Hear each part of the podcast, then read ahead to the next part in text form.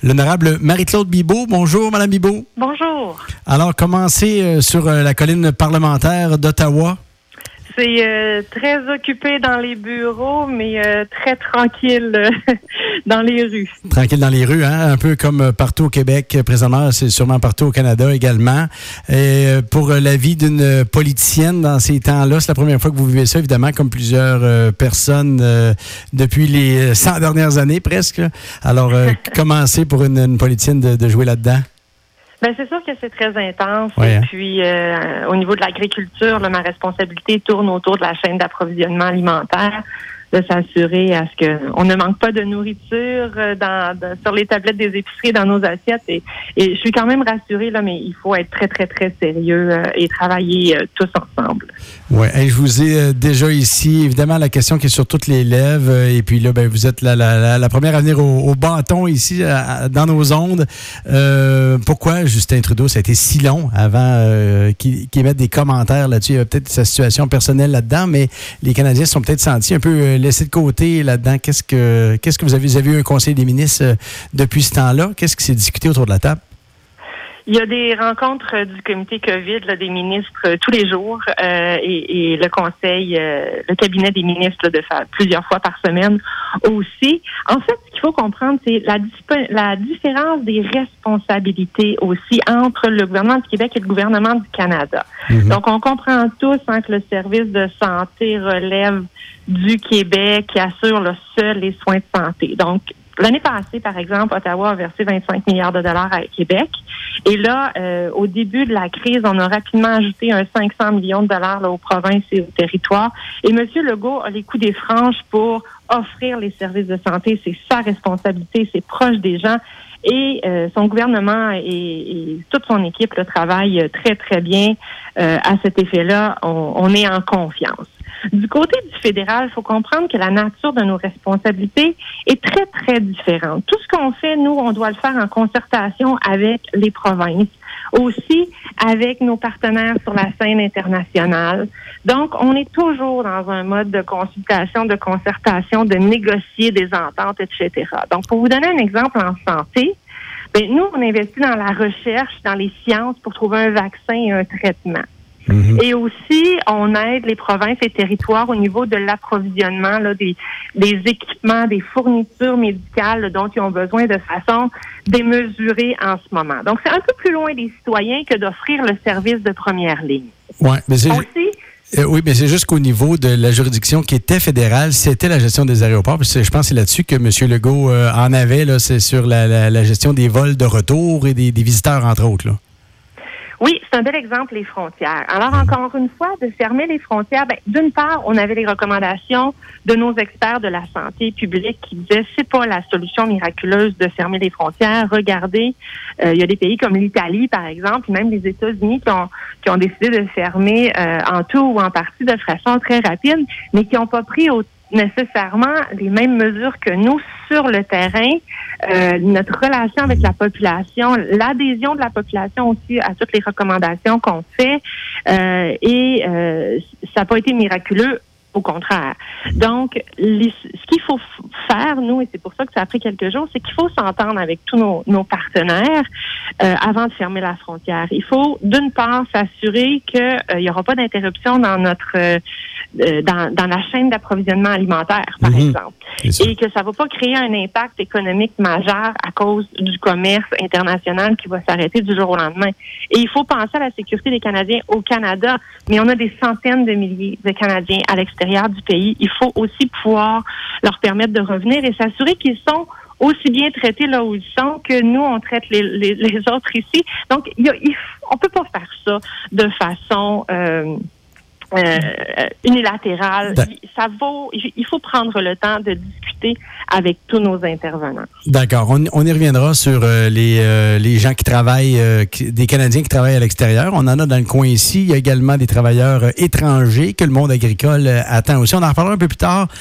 Mais une autre juridiction qui est vraiment fédérale, celle-là, c'est les gens là, qui ont perdu leur emploi. Il y en a beaucoup, hein, des, des usines qui, euh, qui ferment leurs portes pour deux semaines minimum, évidemment pour aider à ça. Est-ce que l'assurance emploi sera là et comment les heures de travail là, qui, seront euh, diminuées drastiquement vont être compensées par l'assurance emploi?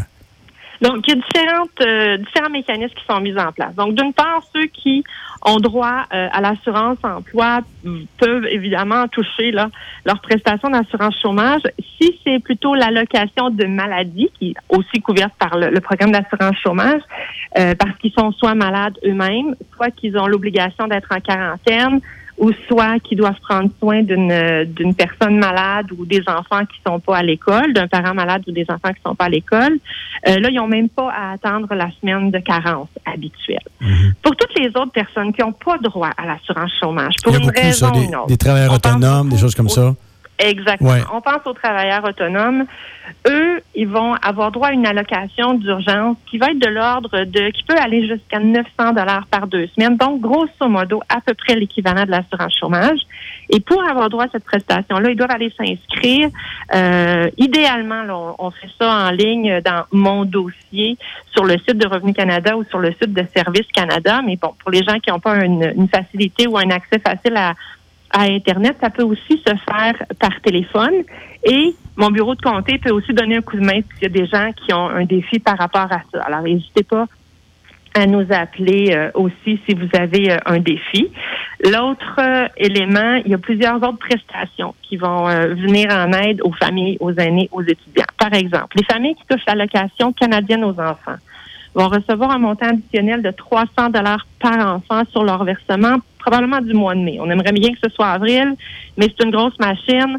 Probablement que le versement viendra sur euh, le, au mois de mai. Ça, c'est sans, sans faire de demande particulière. C'est juste que ça sera bonifié 300 dollars par enfant lors du prochain versement. Exactement. Le prochain ou le suivant. Donc, on, essaie de faire ça dans les meilleurs délais mhm. possibles.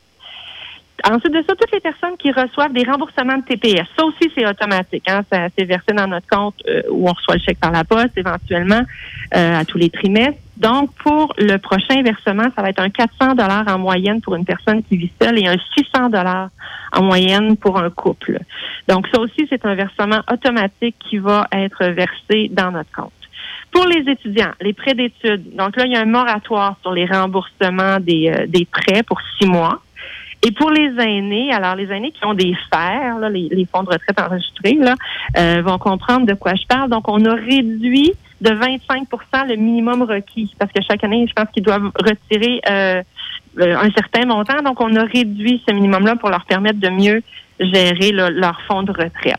Okay. Et aussi, on a donné beaucoup de capacité aux institutions financières euh, commerciales courantes, que ce soit nos, banques privées ou, les caisses des jardins. Donc, au niveau macroéconomique, hein, comme je disais tantôt, le gouvernement fédéral toujours un peu plus loin des citoyens, plus dur à comprendre toutes ces grandes décisions macroéconomiques-là, puis avec nos grandes institutions financières. Mais pour faire une histoire simple, nos banques, nos caisses ont la possibilité maintenant de d'offrir des, des règles ou des modes, des mécanismes de, de remboursement plus flexibles, voire même reporter jusqu'à six mois les paiements de l'hypothèque. Donc, ça aussi, ce sont des, euh, des mesures qu'on a mises en place cette semaine. Puis en plus, on a injecté plus de fonds dans le, les organisations qui s'occupent des refuges pour les sans-abri, des centres d'aide pour les victimes de les femmes victimes de violence. D'accord. Un étudiant, étudiante là, qui faisait un 10-15 heures semaine, que lui euh, travaillait dans un restaurant ou travaillait dans un endroit où c'est fermé présentement, est-ce qu'il aura le droit à l'assurance emploi, euh, eux? Il va pouvoir euh, faire appel à cette allocation euh, d'urgence là qui est mise en place. Alors, si c'est un travailleur, étudiant et travailleur, euh, il peut faire demander cette allocation d'urgence là en allant dans mon dossier encore une fois sur Service Canada ou l'Agence du revenu du Canada. Si c'est un étudiant qui travaille pas en ce moment mais qui aurait normalement travaillé cet été, ben on espère qu'il va pouvoir être au travail cet été, oui, hein. que la situation va avoir repris son cours. Mais mais l'idée c'est ça, c'est si votre situation actuelle vous amener un, un, revenu et que là, à cause de, de la crise de la COVID-19, vous n'avez plus ce revenu ou ce revenu est significativement diminué, allez vous inscrire pour obtenir l'allocation d'urgence. D'accord, parce que le, premier ministre du Québec vient de faire tomber la nouvelle. Les écoles fermées jusqu'au 1er mai. Alors, euh, il y a beaucoup d'étudiants qui vont être, euh, qui vont se tourner les pouces peut-être dans les prochaines semaines parce qu'il euh, y avait des, des petits emplois à temps partiel, des choses comme ça à travers ça. Alors, les écoles fermées jusqu'au 1er mai au Québec, en tout cas. une autre petite question, on est toujours avec Mme Marie-Claude Bibot, députée de Compton-Stanstead. Là, on a parlé des familles, des aînés, des étudiants, des travailleurs, mais les entreprises maintenant, est-ce que les entreprises de la région euh, qui doivent fermer leurs portes à cause, euh, il n'y a plus de demande pour les produits et services ou euh, la consommation qui a descendu beaucoup. De quelle façon le gouvernement fédéral viendra en aide aux entreprises de la région? Alors là aussi, on a mis en place des, mécanismes, on a déclenché des mécanismes spéciaux avec la Banque de développement du Canada, Exportation Développement Canada, Financement agricole Canada euh, mais aussi avec les, encore une fois, nos banques commerciales euh, et, et, caisses populaires. Donc, le fait qu'on a injecté des fonds ou qu'on a fait en sorte que leur euh, leur donner plus de flexibilité, encore là, ils peuvent accorder des conditions de prêt difficiles, différentes, reporter des paiements. Donc là, ça c'est analysé au cas par cas selon la, la viabilité de l'entreprise. Donc, dans la mesure où on, il s'agit d'une entreprise qui est viable, puis que euh, si ça n'avait pas été de cette crise-là, là, que les, les, les, activités se seraient poursuivies, que l'entreprise est viable, ils vont pouvoir bénéficier de ces, de ces facilités-là, si je peux m'exprimer comme ça. Alors, l'idée, c'est que chaque entrepreneur doit communiquer avec euh, son gestionnaire de compte dans son financière pour voir de quelle façon est-ce qu'il peut euh, étaler ses paiements ou reporter ses paiements là, pour avoir de l'oxygène le temps de passer à travers cette crise-là. Et il y a aussi le programme de temps partagé qui a été amélioré. Donc ça, c'est quand il y a une diminution des heures de travail euh, et que l'employeur doit diminuer les heures d'un certain nombre d'employés. Euh, mais disons que plutôt que d'en mettre un sans emploi, et d'en garder un autre mmh. et deux diminuer à, à, 50% de leurs tâches et ils peuvent bénéficier d'une allocation euh, supplémentaire. Donc, le programme de temps partagé a été aussi amélioré et facilité. Ça, c'est en collaboration avec l'assurance emploi aussi. Oui, absolument. D'accord. Euh... Mais j'ai pas précisé, excusez-moi, je veux juste ajouter que autant pour les individus que pour les entreprises, les dates de dépôt euh, des déclarations de revenus ont été retardées aussi, puis les dates de remboursement euh, des impôts éventuellement, euh, ça a été retardé. Donc, dans le cas des individus, on n'a pas à déposer notre demande avant le 1er juin et on n'a pas à payer avant le 31 août. Euh, pour les entreprises, ça, ça, varie un peu là, selon les années financières. Euh, mais encore une fois, j'encourage les gens qui s'attendent à avoir un remboursement d'impôts ou euh, les gens qui ont les plus faibles revenus ont droit à des allocations, à des prestations. Ben, vous, je vous suggère de ne pas retarder à déposer votre déclaration de revenus pour être sûr que vous recevez toutes les allocations, les crédits, les, les prestations auxquelles vous avez droit. C'est de l'argent qui nous est dû. De toute façon, on est, on est mieux de la réclamer plus rapidement. Ben oui. Ben oui. Alors, euh, ça, ça a été fait euh, en arrimage avec, le, avec Revenu Québec en même temps? C'est la même, la même date que Revenu Québec? Euh, non, là, je vous parle vraiment de Revenu Canada. Ouais, effectivement, mais là, vous me mettez dans le doute. Oui, mais il me semble que, ça avait été retardé au Québec aussi. Mais on va rester dans votre juridiction parce que, en tant que ministre de l'Agriculture, de l'Agroalimentaire, qu'est-ce qui vous inquiète le plus ces temps-ci par rapport aux frontières?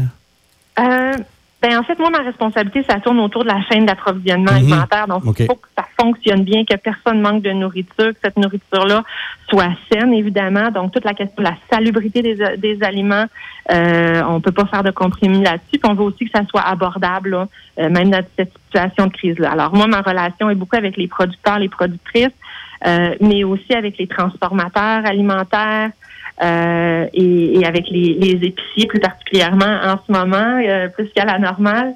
Euh, et toute la question du commerce international aussi pour que ça se fasse vraiment sans entrave. Mais ce qui m'inquiète le plus en ce moment, ceci étant dit, j'ai pas de crainte qu'on on manquera pas d'aliments sur nos tablettes, mais il faut bien s'organiser et notre système de, alimentaire est, est fort et est capable de s'adapter. Ce qui est le plus difficile en ce moment, c'est la question de la gestion des ressources humaines. Mhm. euh, on a une grande reconnaissance pour les travailleurs de la santé. On sait aussi que les pompiers, les policiers, les douaniers doivent se présenter au travail.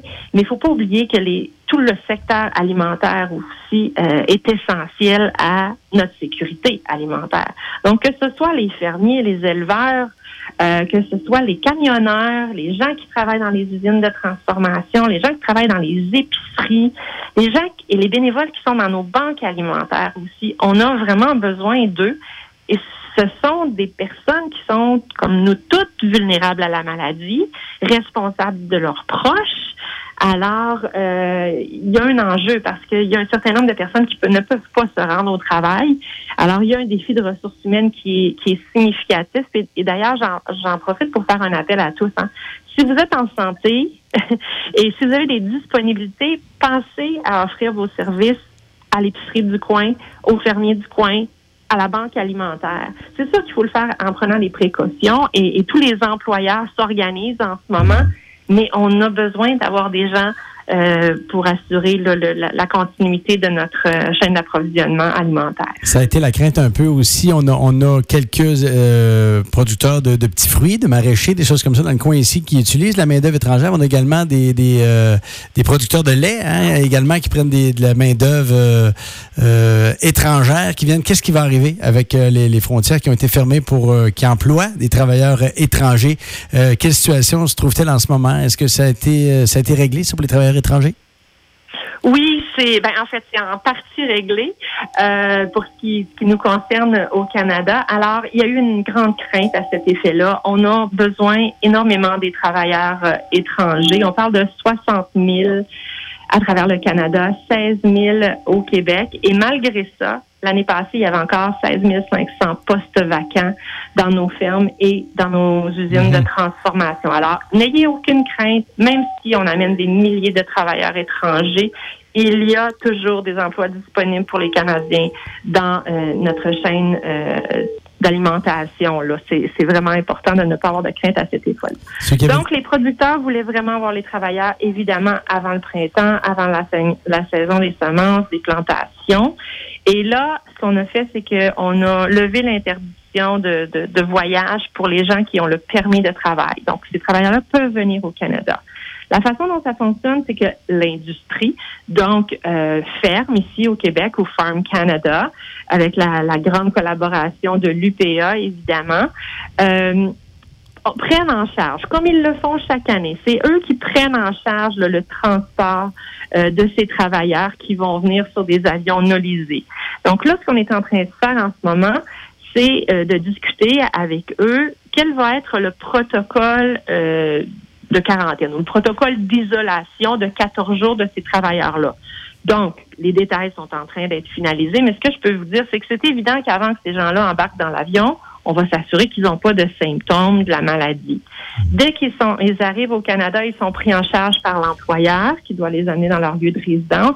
Et là, c'est à l'employeur de s'assurer que la quarantaine ou le 14 jours euh, d'isolement est bien respecté. Donc, c'est à l'employeur de, prendre les, les, bonnes mesures pour être sûr que ces travailleurs-là sont en bonne santé euh, avant qu'ils puissent aller, comme ils le font habituellement, euh, faire leurs courses au village comme on, comme on a l'habitude de les voir dans la, dans la région. Il y, avait, il y avait aussi, euh, le, je pense, il y avait la part, euh, par exemple, du Guatemala aussi, de savoir s'ils voulaient laisser euh, partir leurs travailleurs aussi dans d'autres pays. Est-ce que les frontières sont fermées pour ces pays-là aussi, d'envoyer leurs travailleurs ailleurs aussi, je pense? Effectivement.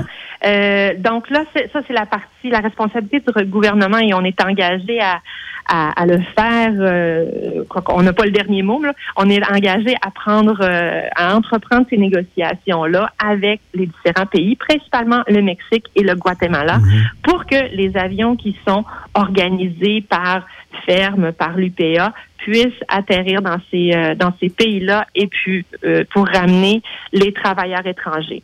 Pour avoir été ministre du Développement international, je sais que euh, ces pays partenaires euh, reconnaissent l'importance du programme des travailleurs étrangers, autant pour nous que pour eux.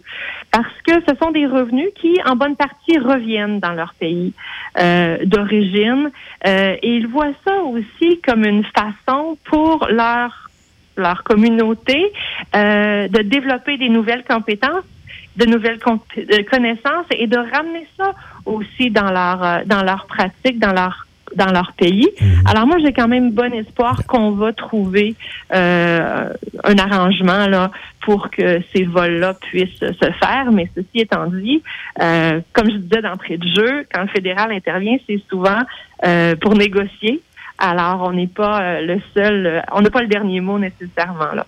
D'accord. On est toujours avec euh, Marie-Claude Bibot. Là, ça, c'est les, visiteurs, les travailleurs de l'extérieur qui s'en viennent, mais qu'en est-il des demandeurs d'asile qui traversent la frontière euh, irrégulièrement à la colle, entre autres, sur le chemin Roxham qu'on a entendu souvent?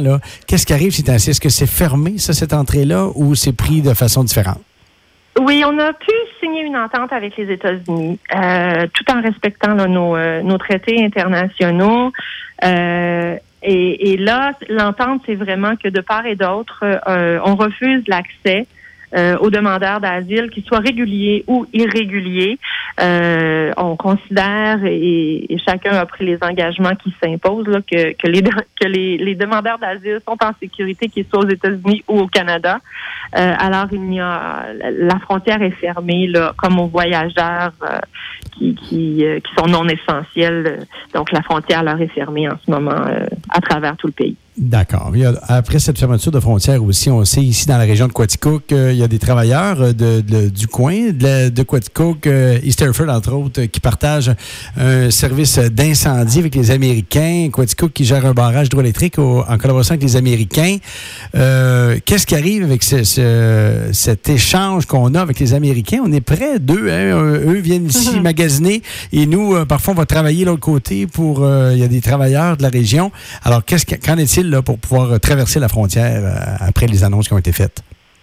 Alors clairement, euh, le travail, le passage des pompiers ou la gestion d'un barrage hydroélectrique, c'est considéré comme des services essentiels. Il y aura aucune aucune contrainte au niveau de la frontière.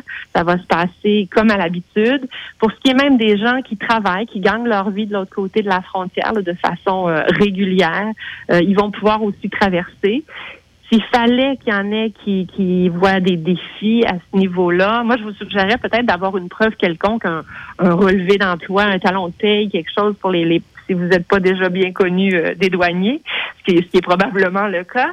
Euh, mais bon, si vous faites face à des défis quelconques et que vous considérez que votre passage est essentiel, n'hésitez pas à communiquer avec mon bureau à Lennoxville. On va, on va démêler ça. Mais euh, je n'entrevois pas de difficultés à ce niveau-là. Ce qui est important, ce qui est, ce qui est, les portes sont fermées à tous les voyageurs non essentiels. Donc, pas question d'aller gazer aux États-Unis, pas question d'aller magasiner d'un côté ou de l'autre de la frontière, euh, ou d'aller voir simplement des amis, de la famille. Ça, c'est fermé. On n'a pas besoin d'aller gazer du côté américain c'est ainsi avec euh, l'essence à 86 sous à Quaticook. Là. Et, euh, quelles sont vos autres, euh, vos autres questions que vous avez souvent dans votre bureau de comté ces temps-ci? Qu'est-ce que c'est quoi les questions particulières qui vous sont acheminées présentement à votre équipe à Lennoxville? Ben, c'est sûr que les derniers jours, dernières semaines, il y avait beaucoup de demandes au niveau des travailleurs temporaires étrangers. Je suis très près des, des, producteurs agricoles. Alors, euh, mais ça, je pense qu'ils ont eu réponse à leurs questions. Euh, L'autre gros sujet de conversation, c'est euh, préoccupation pour les Canadiens qui sont à l'étranger en ce moment. Les gens qui ont des proches à l'étranger euh, et qui veulent revenir. Il y en a qui ont un peu tardé à revenir, donc la situation se complique. Il y a certains pays qui ont fermé leurs frontières. Alors là, ce qu'on dit à ce sujet-là, donc c'est sûr que si les frontières ne sont pas fermées, c'est la responsabilité des Canadiens de revenir. Hein. Quand vous partez en voyage, c'est votre responsabilité. Euh, on a des ambassades, des services consulaires un peu partout pour vous aider dans des cas, dans des cas extrêmes, évidemment.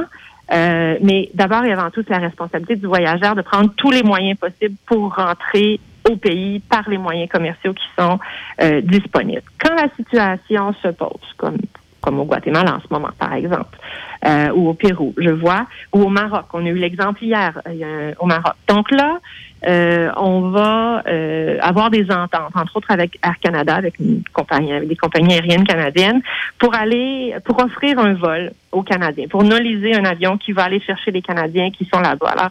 mais on peut pas promettre qu'on va être capable d'aller chercher tout le monde partout. Alors, faut être conscient de ça. On va faire notre maximum. Euh, mais pour les Canadiens qui, euh, bon, pour les Canadiens qui habitent de façon générale euh, pour, pour, quelques années à l'étranger, ça peut être tout à fait approprié de rester au pays. Ils connaissent très bien, ils ont les assurances qui s'imposent, ils connaissent le système de santé local. C'est pas tout le monde qui veut nécessairement revenir à la maison. Euh, mais pour les, les voyageurs, les touristes qui veulent revenir et qui, comme ceux du Maroc, pouvaient pas revenir, ben là, dans une certaine mesure, on va nulliser des avions euh, pour ramener les gens au pays. Ils vont devoir payer euh, des frais normaux pour euh, pour l'avion. Euh, et pour les autres, euh, ben d'une part, on offre un programme de prêt jusqu'à 5 000 dollars pour pouvoir les aider à payer le billet de retour ou payer les frais de subsistance. Euh, c'est sûr que ces gens-là, s'ils présentent des symptômes avant de partir, ne pourront pas monter dans l'avion. Ça, on peut prendre le risque de contaminer l'avion au complet, les passagers, tous les passagers de l'avion. Donc, euh, on va offrir aux gens qui, qui restent dans, dans, le pays qu'ils visitent euh, de l'assistance consulaire. Donc, les gens de notre ambassade, euh, ou, ou, que ce soit en, en direct ou euh, à partir de d'Ottawa, on va offrir tous les services, euh, les services consulaires pour les aider, par exemple, à trouver des services de santé ou, ou à, pour s'assurer qu'ils sont dans une situation qui est quand même sécuritaire. Est-ce que c'est votre bureau de comté dans ce temps-là qui fait le, le trait d'union entre le, le, le, bon endroit au, euh, au ministère fédéral? Donc, le bureau de comté va servir au, au cas extrême okay. humanitaire. Euh, pour la grande majorité des gens qui sont pas dans une situation là, humanitaire grave, là, de, de, de, risque à leur santé et à leur sécurité, ce qu'il faut faire absolument, c'est d'aller sur le site voyage.gc.ca. Euh, donc, le, le, tapez Voyage Canada, là, vous allez trouver tout de suite. Il faut aller s'inscrire. Il faut que l'ambassade et, et, nous ici à Affaires mondiales Canada, on sache où vous êtes. -hmm. Et à partir de ce moment-là, vous allez recevoir toutes les informations relatives au pays où vous êtes ou à, même à la région où vous êtes. Et s'il y a un avion qui est nolisé, qui part tel jour, telle heure, vous allez pouvoir vous, vous inscrire. Donc, c'est vraiment, vraiment important. La première chose à faire, c'est de si vous êtes à l'étranger, vous avez des amis, de la famille à l'étranger, il faut qu'ils aillent s'inscrire sur ce site-là, voyage.gc.ca. Ou s'il y a une urgence, le site à contacter, c'est SOS à commercial international.ca. Ou en, et je dirais les deux, faites les deux. Écrivez à SOS et écrivez à mon bureau, appelez mon bureau aussi. Et pour les, les cas d'urgence, on va s'assurer vraiment que le dossier est mis là, sur le dessus de la pile et, que c'est traité euh, en priorité. Et pour les nos snowbirds, ouais, mais c'était la question. Camping, moi, je connais bien euh, ici, la réalité des snowbirds. Ici Alors, à Quaticook, euh... les gens qui rentrent, euh, les Canadiens vont toujours pouvoir revenir au pays. La frontière va toujours être ouverte euh, pour le retour au pays. Ouais, et, et, ils vont devoir, euh, est-ce qu'ils vont devoir expliquer, est-ce qu'il y a un questionnaire, ils vont devoir expliquer pourquoi ils rentrent si tard, ou un peu, euh, parce que l'appel a été lancé depuis déjà quelques semaines là, au Snowbird de re, revenir au pays.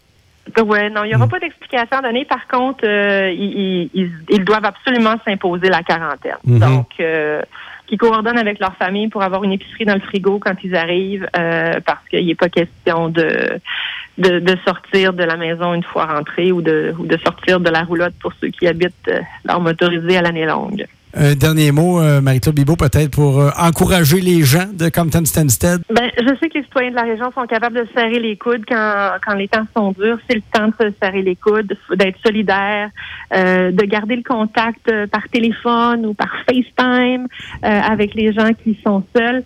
Et pour ceux qui sont disponibles et en santé, allez donner un coup de main. Allez donner un coup de main en prenant des précautions, mais euh, nos épiciers ont besoin de vous. Euh, nos producteurs agricoles vont avoir besoin de vous bientôt. Nos banques alimentaires ont besoin de vous. Alors, ceux qui ont la santé, la disponibilité, euh, il, faut ça notre approvisionnement alimentaire dépend des ressources humaines en ce moment. Alors, entraidons-nous de la meilleure façon dont on peut, tout en étant extrêmement prudent. On manquera pas de nourriture sur nos tablettes? Non, dans la mesure où tout le monde se responsabilise et que, comme dans nos hôpitaux, on a les, les médecins, les infirmières, les préposés qui sont fidèles au poste, euh, on a besoin d'avoir des gens aussi qui euh, préparent les commandes en ligne à l'épicerie parce que les gens essaient d'aller moins à l'épicerie physiquement, commandes en ligne. Mmh. Mais euh, il faut qu'il y ait des gens qui préparent ces commandes en ligne-là. Euh, et c'est possible de le faire de façon très sécuritaire euh, aussi. Merci, Marie-Claude Bibeau, ministre de l'Agriculture et députée de Compton-Stanstead pour le gouvernement fédéral. Merci, ça me fait plaisir. Cont continuez votre beau travail.